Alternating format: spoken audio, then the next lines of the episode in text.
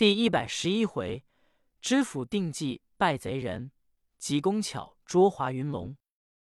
话说镇山报田国本听说知府来拜，立刻由里面出来迎接。到了大门外，一瞧见许多的官人跟随，知府坐着大轿。田国本来到轿前，说：“公祖大人驾到，草民田国本接待来迟，望乞大人呼罪。”知府张有德立刻吩咐轿子撤台杆，去扶手，当时下轿。知府说：“久仰田员外大名，今幸得会，员外何必太谦？”田国本说：“大人请。”知府往里走，济公贴身随后跟，从众班头都在二门外站住。济公与知府来到大厅，田国本说：“大人请坐。”知府坐下。田国本并不谦让，也坐下相陪，吩咐手下人献茶。田国本说：“今天大人驾临，有何贵干？”知府说：“本府久闻员外大名，特来拜访，借此畅谈。”说着话，济公站在知府身后，身上往隔扇上一靠，二目一闭，好似要睡。田国本一瞧，说：“大人尊管家，必是熬了夜。”身体困倦，何妨到外面歇歇去？济公借他这句话，一睁眼往外就走。知府也并不拦。和尚出了大厅，直奔花园。来到花园角门，探头往里一看，见花园齐整，暖阁凉亭，楼台小树，正北是三间花厅。乾坤道蜀华云龙站在花厅门首，正往角门这边看。贼人原本在花厅里摆了一桌酒，自己也喝不下去。终然贼人胆虚，心中盘算：知府无故来拜，其中必有隐情。自己一想，莫非前来拿我？心中实属不安，站起，伸出了花厅，往外探头，瞧见济公是跟班的打扮，又洗了剪。华云龙认不出来。点手叫济公，华云龙要问问知府带多少人，做什么来了。华云龙直叫：“二爷，这里来！”济公也不言语。华云龙一想，这个跟班的不是聋子，定是哑子，赌气也不叫了。进了花厅，济公随着来到花厅门首，用两手把门一直，说：“华云龙，你这可跑不了了。”华云龙一听是济公的口音，喊人吓得亡魂皆冒。华云龙说：“师傅，你老人家为什么拿我？”和尚说：“我倒不打算拿你，我要拿你，在小月屯马进的家壁墙也把你拿了。再不然，蓬莱关路通攒住你腿的，我也就拿住你了。”华云龙一想：“是啊，这为什么拿我呢？”和尚说：“田国本到知府衙门去送信，叫我拿你来。”华云龙一听说，好，田国本狗娘养的，真是人面兽心。和尚说：“你就认了命吧。”即用手一指，已把华云龙用定神法定住。和尚转身出来，来到二门，把柴元禄、杜振英叫进去，来到花园。和尚说。这是华云龙，就拿住了。你们去锁吧。柴、杜二人喜出望外，来到花厅一瞧，果然不错，这才抖铁链把淫贼锁上。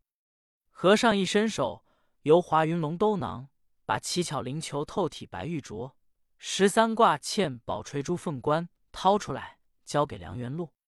和尚说：“带着走，拿田国本去。”书中交代。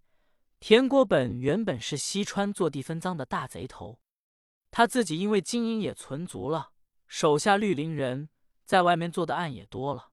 田国本恐怕一人犯案牵连大众，自己携眷逃至曲州府，手里有银钱，就在那买房落户，同秋成、杨庆三个人在这里隐遁。先前倒是循规蹈矩，后来。皆因秦丞相的兄弟花花太岁王圣先来到曲州府取租前，在曲州府打了公馆。田国本去拜王圣先，打算要走王圣先的门子。这王圣先喜爱什么？见王圣先古玩字画金珠一概不爱，就是喜爱美女，除爱美女，别无所好。田国本一想，定了一个美女烟粉计。他花了三千银子买了一个歌妓，长得十分美貌，名叫玉兰。田国本就把玉兰叫到跟前，说：“玉兰，我打算拿你走个门子，把你给秦丞相的兄弟，不知你意下如何？”玉兰说：“员外有什么话，只管吩咐。”田国本说：“我明天亲王圣先来吃饭，你打扮淡妆素服，故意到厅房去，作为找我，叫王圣先看见你，他要问我，我就说你是我妹子，在家守寡。他要愿意，我把你聘给他，你也可以享荣华，受富贵，比跟我胜强百倍。我也得一门好亲戚。”玉兰点头。次日，田国本就把王圣先请来吃饭，正在厅房喝酒谈话。玉兰打扮好了，来到厅房门首，说：“员外在屋里没有？”说着话，一掀帘子，故意说：“哟，这婆子丫鬟真可跟，这屋里有生客坐着，也不告诉我。”说罢，斜标杏眼，瞧了三圣仙两眼。放下帘子，回归后面。王圣先瞧的眼都直了，这才问田员外：“这是你什么人？”田国本故意叹了一声，说：“这是我的小妹，她出阁不到一个月，丈夫死了，现在就在我家住着，倒是我一块病。”王胜先说：“员外何不再给找个人家另聘呢？”田国本说：“没有合适的主，我也不肯给。”王圣先也没肯再往下说，吃完了饭，告辞，自己公馆。王圣先就对众家人说：“我自生人以来，没见过这样的美女，就是田国本他的个妹子，实在貌比西施。”旁边有家人王怀忠说：“太岁爷，我去跟田员外说去，就提你老人家续弦，大概他也愿意给。”王胜灿说：“好。”你若能给我说要了，我给你二百两银子。王怀忠说：“就是罢。”立刻到田国本家，一见田国本，提说王胜先求亲之事。田国本正愿意，就把玉兰给了王胜先。过门之后，田国本从此倚仗跟秦相的兄弟结了亲，在本地无所不为，结交官长，走动衙门，包揽辞送。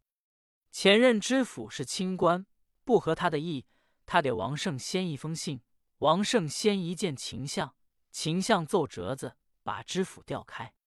这个知府张有德又不合他的心，又给王胜先一封信。